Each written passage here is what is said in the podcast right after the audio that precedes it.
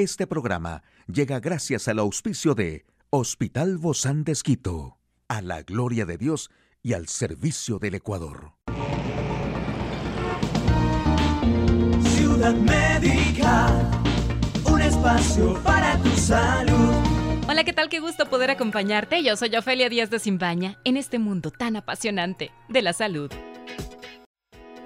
¿Y cómo podemos dejar de roncar? Bueno, este problema que interrumpe el sueño puede ser causado por una variedad de cosas, pero los expertos dicen que hay maneras de encontrar alivio. Averiguar si roncas es fácil. Si no estás seguro de ello, descarga en tu teléfono una aplicación para grabar, como SnoreLab, y actívala mientras duermes. La aplicación comenzará a grabar cuando detecte ruidos y a la mañana siguiente podrás escuchar tu propio registro sonoro.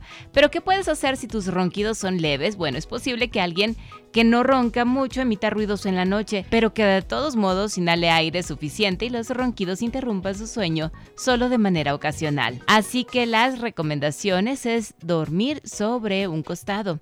En un estudio israelí se descubrió que más o menos la mitad de las personas que roncaba y tenía apnea del sueño dejaban de roncar cuando cambiaban de posición. Hay algunas almohadas que te ayudan a dormir sobre el costado y camisas que hacen que te incomode ponerte boca arriba. Si te gustan las manualidades, puedes intentar coser pelotas de tenis en la espalda de tu camisa para dormir. También es importante fortalecer la lengua. Una de las causas más comunes de los ronquidos es que la lengua se deslice hacia la garganta. La manera más sencilla de evitarlo es hacer a diario una serie de ejercicios con la lengua, pero pueden pasar varias semanas antes de tener algún efecto y que la mayoría de la gente no es constante para seguir haciéndolos.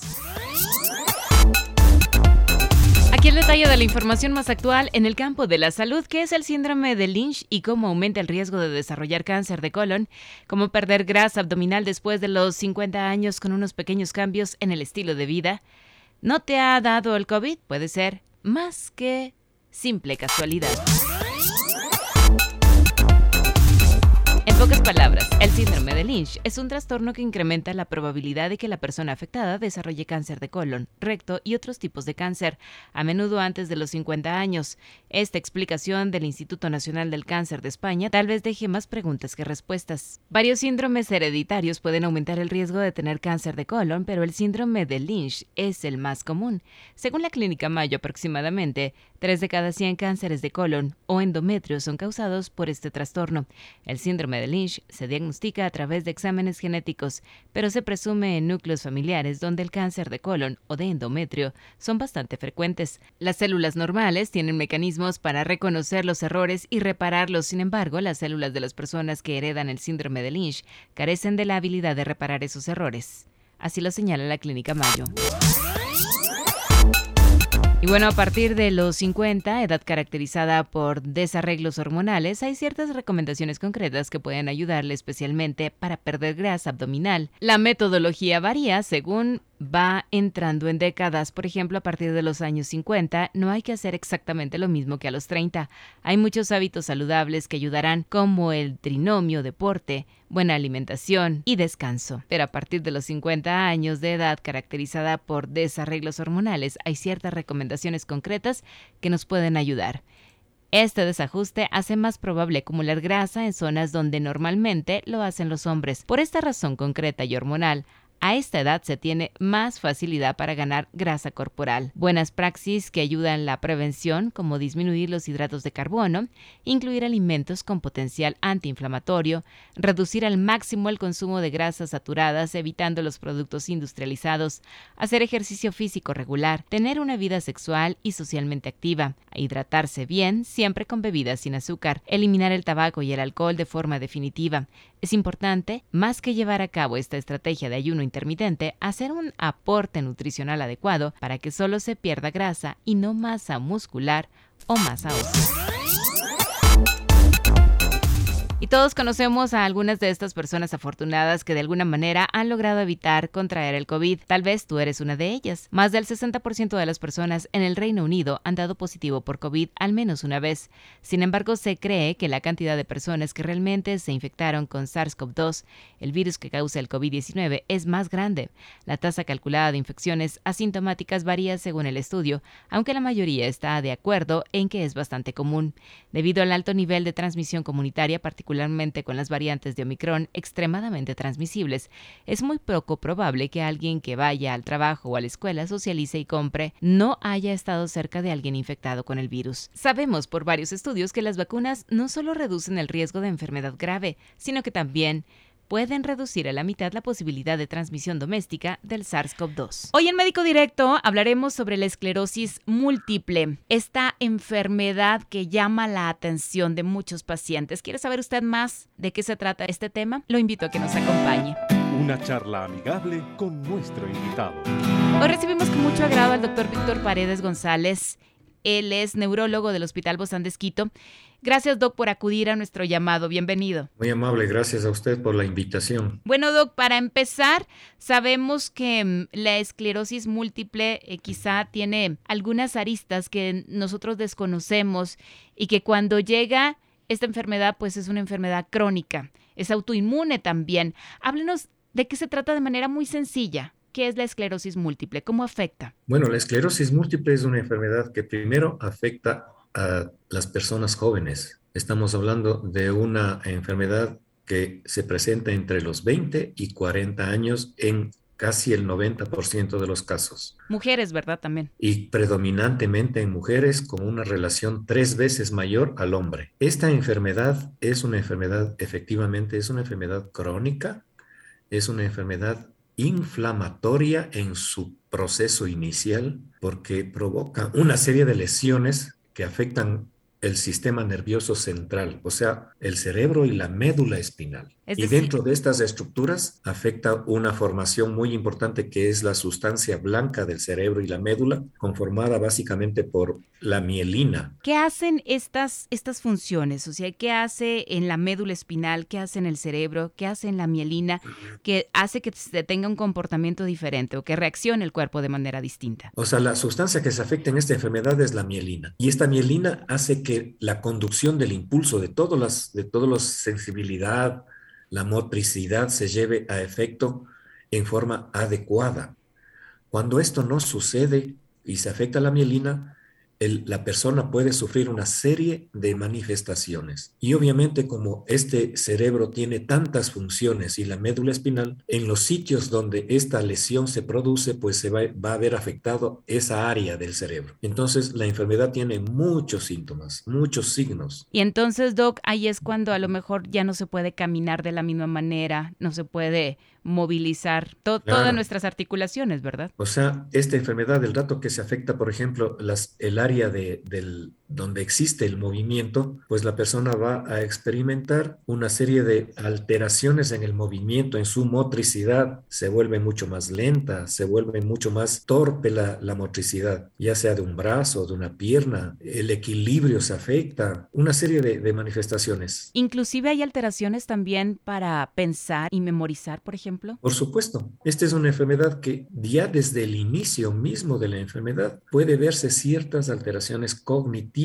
sobre todo en la velocidad de procesamiento de la información del paciente. Se vuelven un poquito más lentos en, responder, en reaccionar. ¿Por qué se da esto? ¿Cómo surge? ¿Qué es lo que determina la, la explosión de esta esclerosis múltiple? La causa específica de la enfermedad todavía se desconoce, pero en su génesis intervienen muchos factores. Intervienen, por ejemplo, incluso el sitio geográfico donde nacemos y donde nos, nos desarrollamos. Interviene eh, factores medioambientales como, por ejemplo, los estados nutricionales, las experiencias con ciertos virus, sobre todo hay un virus que es muy frecuente en nuestro medio que se llama Epstein-Barr. Intervienen factores genéticos. Hay una predisposición en ciertos grupos raciales para tener esta enfermedad en mayor incidencia. Entonces hay, una serie de factores que se conjugan. Factores nutricionales, por ejemplo, se ha visto que la deficiencia de vitamina D en países donde no llega mucho el sol es la incidencia de esta enfermedad mucho mayor. Se da mucho más en mujeres y sobre todo mujeres que están en la flor de la vida, mujeres en etapa reproductiva. ¿Por qué ahí se desata? No hay una explicación específica para esta,